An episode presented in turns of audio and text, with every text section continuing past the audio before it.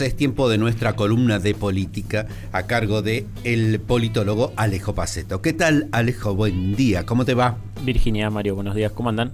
Muy bien, bien, lo tenemos acá a o vivo. Sí, en el estudio. El único columnista que viene al estudio no es que yo le quiera reclamar a los otros, pero para que lo sepan sería, ¿no? El único que tenemos acá.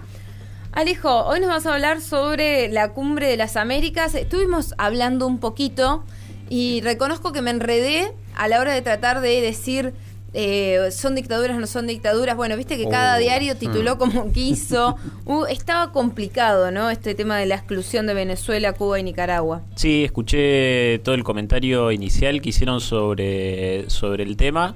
Eh, si quieren hacemos como un poco una especie de puesta en contexto por ahí de lo que, de lo que bueno, de lo que implica la, la cumbre de las Américas y también algunas cuestiones estructurales que tienen que ver con, con lo que fue este encuentro de presidentes que obviamente quedó eh, muy tenido por lo que fue justamente o lo que tiene que ver con la exclusión que decidió hacer Estados Unidos de países que, bueno, considera dictaduras o que no entran dentro de los parámetros de un régimen democrático, que eso si quieren lo discutimos después, eh, pero que también fue algo que marcó obviamente, eh, ustedes decían el, discurso que hizo ayer Alberto Fernández, que, lo, que lo, lo puso, digamos, de alguna manera marcó un sentido que no tenía, o que me parece que a priori no tenía que tener, o no debería haber tenido la cumbre de las Américas, porque la verdad que ante la exclusión de tres países que derivó en que no participe Andrés Manuel López Obrador, no participe Xiomara Castro, no participe Luis Arce, y no participen algunos países que no me acuerdo, perdón, cuáles, pero de la CARICOM, que son países del Caribe. Bueno, como que terminó cambiando el eje sobre los cuales se, digamos, eh, implicaba o Los ausentes, claro, Claro. hicieron más ruido que si hubieran estado presentes. Tal cual, terminó generando justamente más ruido. Una cumbre que, bueno, Estados Unidos después de muchísimos años vuelve a ser además el, país anfitrión y que también hay un, hay un antecedente que es durante la anterior eh, gestión demócrata, la de Obama, Obama hizo la invitación a que participara Cuba en, en una de las cumbres que se hizo en Trinidad y Tobago a principios de los... no me acuerdo si principios de los 2000 o 2009, creo que fue más cercano a 2009, ahora tengo tengo por acá el dato en el machete, pero pero no me acuerdo. Bueno, fue- pero el concepto. es- Claro, pero también es como, che, mira Biden, o sea, alguien de tu, de tu mismo partido, espacio político, sí invitó a Cuba. Bueno, entonces, como decía, corrió bastante el eje de una cumbre que era también importante para Estados Unidos porque eh, entre los, eh, digamos, entre los ejes que se iba que se, que- que se iba a discutir y de los cuales se discutió en la cumbre, eh, digo, y de manera estructural, para Estados Unidos era muy importante volver a tratar de plantar alguna bandera sobre Latinoamérica eh, en un contexto en el cual necesita recuperar eh, un- una hegemonía en el escenario internacional contra China. Digamos, lo central tiene que ver con justamente Estados Unidos que ve una especie, no sé si de peligro, pero de riesgo a un mediano largo plazo que eh, los países de Latinoamérica, si vuelven a darse victorias o vuelve a haber como una especie de reflujo de gobiernos de centro izquierda, bueno, terminen estando bajo la influencia o terminan haciendo, eh, generándose acuerdos comerciales con China, que es obviamente el principal competidor en todo sentido de Estados Unidos. eh, y en eso hay, bueno, algo que tiene que ver con eh, Uruguay. La calle es otro que no participó supuestamente por COVID, pero que sí estaba empezando a tejer algunos No, no, Sí. iba a decir, no, Ah. la calle Pau que está un poco más alineado en la política con Bolsonaro, ¿no? Sí, Sí está, participó. está por ahí un poco más. Bolsonaro sí participó. Bueno, yo decía la calle Pou es un tema como un poco más complejo, el cual no manejo del todo, pero sí estaban empezando a hacerse acuerdos comerciales en lo tecnológico eh, con China, con lo cual él también ahí tenía una posición compleja. Bolsonaro, ustedes habían hecho justamente un comentario, había sido bastante reticente a participar.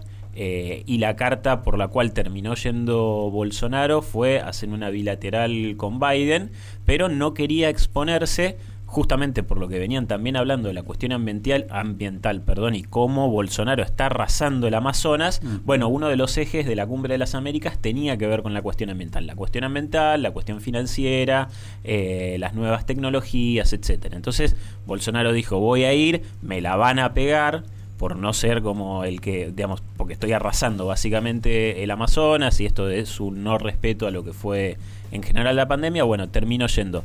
Eh, y Alberto Fernández decía, él terminó quedando una posición un poco más incómoda por esto de que es, primero, Argentina es la presidencia pro tempore de la CELAC, con lo cual ya él tenía una cuestión institucional, digamos. No por podía cual, hacerse, hacer la gran Manuel López Obrador. Claro, no, no podía no hacerlo. Podía Cafierito, claro. y, y, encima, eh, tanto el presidente mexicano como el venezolano le dijeron, dale y, y poné la voz por nosotros, peleala. Bueno, Argentina tuvo que de alguna manera moderar ese discurso porque no nos olvidemos lo que tiene que ver para Argentina con eh, el crédito con el Fondo Monetario Internacional, también hubo ahí una moneda de cambio que fue una bilateral que posiblemente tendría en las próximas semanas eh, Biden con el, con el presidente Alberto Fernández, pero bueno, tenía que ir de alguna manera y plantear algunos temas, sobre todo, como ustedes dijeron, este de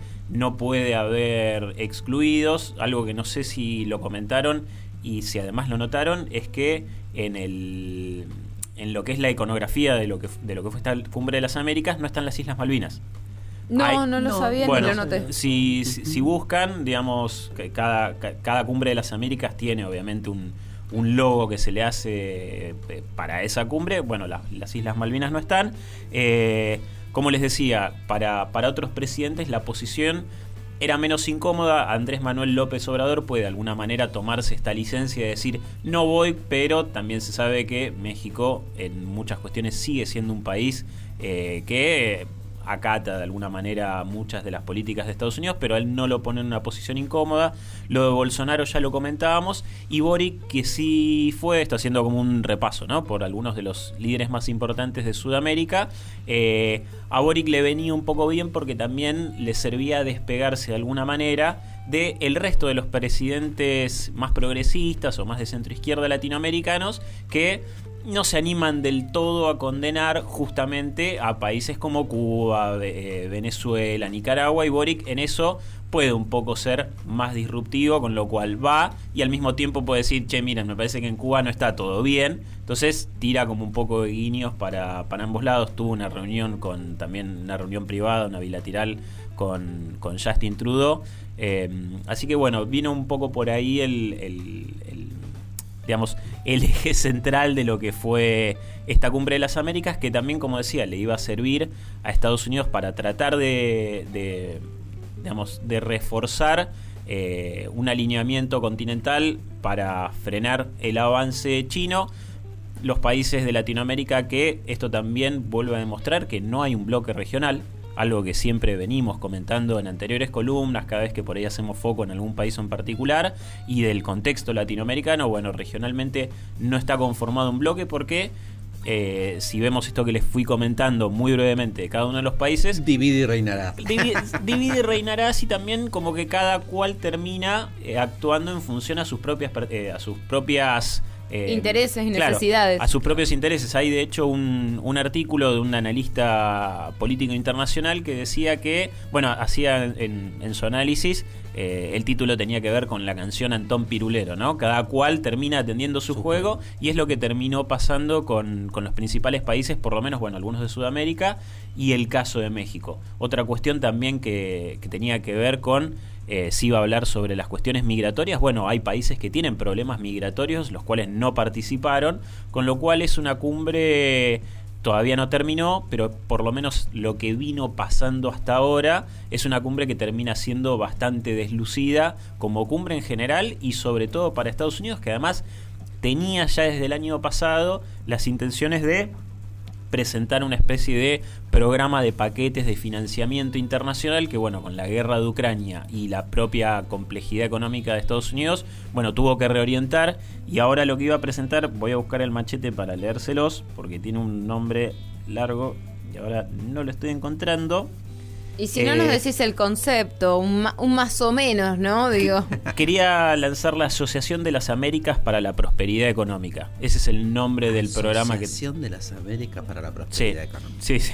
Me suenan tan mal a veces esos nombres, ¿no? Sí, sí, bueno, y que tiene que ver también con esto que ustedes decían al inicio, eh, las patas que tiene Estados Unidos para la injerencia en todo el hemisferio, eh, que son el Banco Interamericano de Desarrollo, la OEA, la cual Alberto Fernández también condenó por decir, che, miren, o sea, el golpe de Estado en Bolivia miraron para otro lado. Lo dijo, además me llamó la atención que eso lo dijo específicamente, dijo cómo ocurrió en Bolivia, sí, porque recordemos que supuestamente eh, estaban como vedores y consideraron que, que el procedimiento era de la, de la elección era irregular.